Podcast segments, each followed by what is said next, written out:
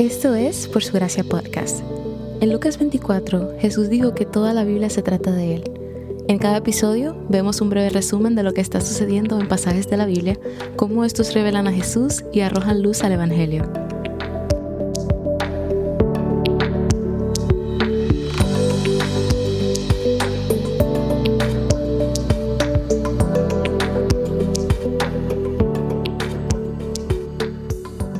Al año a Israel se le ordena celebrar fiestas o ceremonias en comunidad. Estas son siete, y algunas quizás te suenen familiar, mientras que otras son nuevas. Antes de la mención de todas las fiestas, leemos sobre guardar el sábado cada semana. Como hemos visto en el libro de Éxodo y también Levítico, esta no es la primera vez que Israel escucha este mandamiento. Los israelitas debían guardar un día completo de descanso en honor al Señor. Este día debía guardarse tanto en su paso por el desierto como en la tierra prometida por todas las generaciones, una vez establecidos allí. Algo que no he mencionado sobre el sábado es que más que un día para descansar el cuerpo, el punto de realizar una práctica semanal era el negar el yo. El día de reposo era un momento para reconocer que las personas del pueblo no son los dueños del universo, que el mundo seguía corriendo su curso cuando no trabajaban porque Dios es quien sustenta todo. Por esto el Señor debía repetirles tanto que guardaran ese día. Es importante hacer una práctica el recordar que no controlamos el mundo. Pero hablemos sobre las siete fiestas que el pueblo debía celebrar cada año. Las primeras dos son la Pascua y la fiesta de panes y levadura. Como estudiamos en Éxodo, estas dos marcaban el inicio del calendario hebreo, con las que celebraban la provisión y protección de Dios después de ser liberados de su esclavitud en Egipto. Pero más importante, recordaban cómo el juicio de Dios no cayó sobre ellos por causa de la sangre de un cordero sin manchas ni defectos. Las próximas dos fiestas son la fiesta de primicias y la fiesta de las semanas. En la línea de tiempo de la Biblia en la que nos encontramos, el pueblo aún no ha llegado a la tierra prometida. Estas dos fiestas debían celebrarse cuando entraran allí. Cada año el pueblo era llamado a dedicar las primicias de su cosecha al Señor, y semanas después celebrar la provisión de Dios en la tierra. Esta era una señal de agradecimiento a Dios por lo que brindó y de confianza en que Él proporcionaría el resto. El Señor también hizo provisión para los necesitados al decir al pueblo que no recogieran toda su cosecha, sino que dejaran a los pobres. La fiesta de las semanas probablemente la conozcas como Pentecostés. Esta no tomó este último nombre hasta mucho más tarde.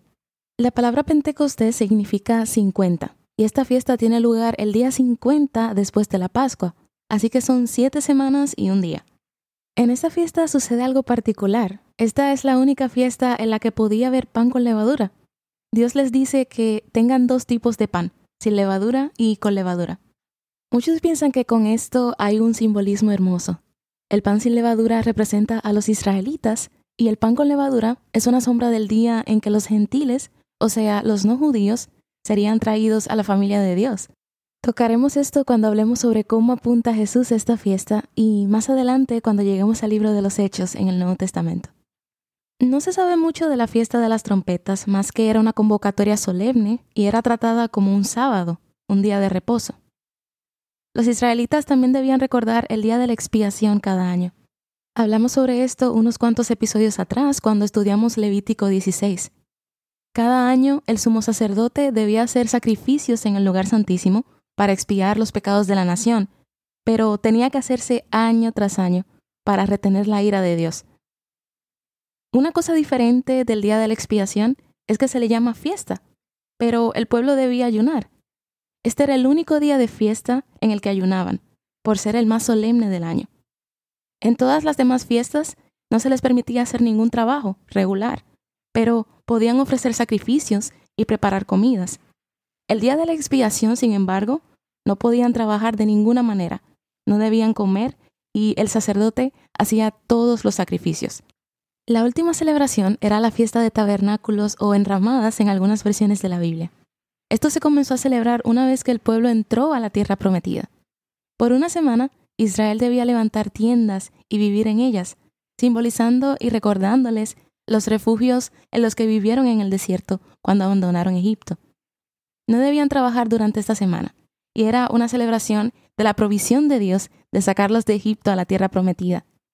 Con esta fiesta conmemoraban cuando el Señor los guió como una columna de fuego y humo por el desierto. Los guió y proveyó agua y comida para ellos. No suelo hacer esto, pero como tarea te recomiendo leer Juan capítulo 7, versículos 37 al 44. Lee estos versículos después de escuchar este episodio para que veas lo que Jesús hizo en Jerusalén durante la celebración de esta fiesta. El objetivo de todas estas celebraciones era crear un tiempo santo que centrara a las personas en la obra salvadora de Dios y que renovara su confianza y obediencia a Él. La primera parte del capítulo 24 habla sobre el pan de la presencia del que aprendimos en Éxodo 25. Estos eran los doce panes en la mesa dentro del tabernáculo que representaban la comunión de Dios con las doce tribus de Israel. Cada sábado debían ser reemplazados por otros que sean frescos, y los antiguos eran comidos por los sacerdotes. Para nosotros hoy, esto nos apunta a lo que Jesús dijo en Juan 6:51. Yo soy el pan vivo que descendió del cielo. Si alguien come de este pan, vivirá para siempre. En la versión NBLA. Nuestra comunión con Dios es únicamente a través del sacrificio de Jesús, quien es el pan eterno de vida. Tenemos comunión con Dios cuando permanecemos en la obra terminada de Jesús en la cruz. El resto del capítulo 24 parece algo abrupto, la verdad, pero esta sección nos recuerda la seriedad de ser apartados. Nadie, sea israelita o extranjero, tenía permitido blasfemar el nombre del Señor. Hacerlo traía como consecuencia la muerte, Dios estableció que el castigo debe ser siempre proporcional al crimen, lo que quiere decir que blasfemar contra Dios, o sea, maldecirlo, está en el nivel más alto de crímenes. Deuteronomio 17 detalla que debían haber dos o tres testigos para que se ejerciera una pena de muerte. En el caso de hoy, muchas personas escucharon al hombre blasfemando. Apedrearlo era una advertencia para las naciones y el pueblo y también un recordatorio de la naturaleza santa del nombre de Dios. El nombre de Dios es su reputación y debe ser tomado con seriedad. De hecho, para cuidarse de no blasfemar el nombre de Dios, algunos judíos evitaban decir o escribir su nombre.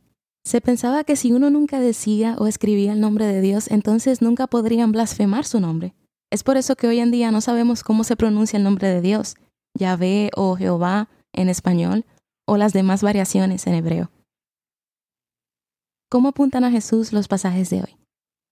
El Nuevo Testamento vincula las fiestas a Jesús. La muerte de Jesús en la cruz coincide con la Pascua. Él es el Cordero expiatorio cuya sangre permite que la ira de Dios pase de largo sobre nosotros, según Mateo 26, 18.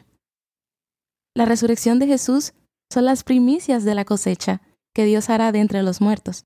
Primera de Corintios 15:20 dice, lo cierto es que Cristo ha sido levantado de entre los muertos como primicias de los que murieron, en la versión NBI. Jesús es el único hombre que experimentó la resurrección y nunca más murió. Él es el cumplimiento de las primicias porque fue el primero en experimentar lo que nos sucederá a quienes hemos puesto nuestra fe en Él, la resurrección de entre los muertos para vida eterna con Dios. La fiesta de las semanas, conocida por nosotros como Pentecostés, nos apunta al libro de Hechos capítulo 2. Mientras Israel celebraba el regalo de la cosecha, los primeros cristianos celebraban la llegada del Espíritu de Dios que descendió sobre ellos y la cosecha de tres mil nuevos creyentes gentiles que comenzaron a seguir a Cristo. Era una muestra de la cosecha de todas las naciones que vendrían a Dios por medio del Evangelio. La fiesta de las trompetas nos recuerda que debemos esperar gozosos el día en que suenen las trompetas en el regreso de Jesús. Ese día Él hará nuevos el cielo y la tierra. Lo adoraremos, reinaremos con Él para siempre y marcará el inicio del último día de descanso perpetuo. Jesús trajo el último día de la expiación cuando, en la cruz, pagó por los pecados de todos los que creyeron en Él. Él hizo expiación completa por los pecados. Finalmente, la fiesta de los tabernáculos nos apunta al tiempo en que moraremos en la presencia de Dios cuando Jesús regrese. Durante esta fiesta, en el último día, los sacerdotes derramaban una vasija de agua, simbolizando el agua que salió de la roca en el desierto. En ese momento, en el Evangelio según Juan, capítulo 7, Jesús alzó su voz y dijo, Si alguno tiene sed, que venga a mí y beba, en la versión NBI. Con esto se refirió a Él como la roca que Dios proveyó. Durante esta fiesta también, el pueblo debía tomar ramas de palmera, construir las enramadas en las que dormían y contar a sus hijos la fidelidad y provisión de Dios. Cuando Jesús entró a Jerusalén en un asno, fue durante esta época y las personas sacaron ramas de palma. Cada una de estas fiestas era un recordatorio para honrar al Dios que había provisto de todo lo que necesitaban y perdón de pecados.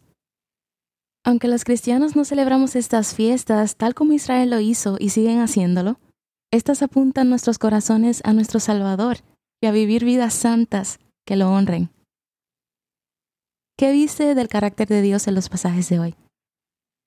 ¿Podemos apreciar la cantidad de fiestas que el Señor instituyó a Israel? Este pueblo celebraba un montón, tanto con las ofrendas regulares en el tabernáculo como con las fiestas que leímos hoy. Muchas de estas fiestas requería que no trabajaran y entregaran de su sustento a Dios. Y piénsalo, no tenían las mismas condiciones que nosotros. Hoy, por lo general, en tu trabajo, sabes que viene un pago cada mes. Israel no sabía si vendría una sequía y si tendrían comida el próximo año. Pero el Señor los llevó con estas fiestas a constantemente confiar en su provisión. ¡Wow! Ciertamente Él es un Dios en quien podemos confiar. Él nunca defrauda.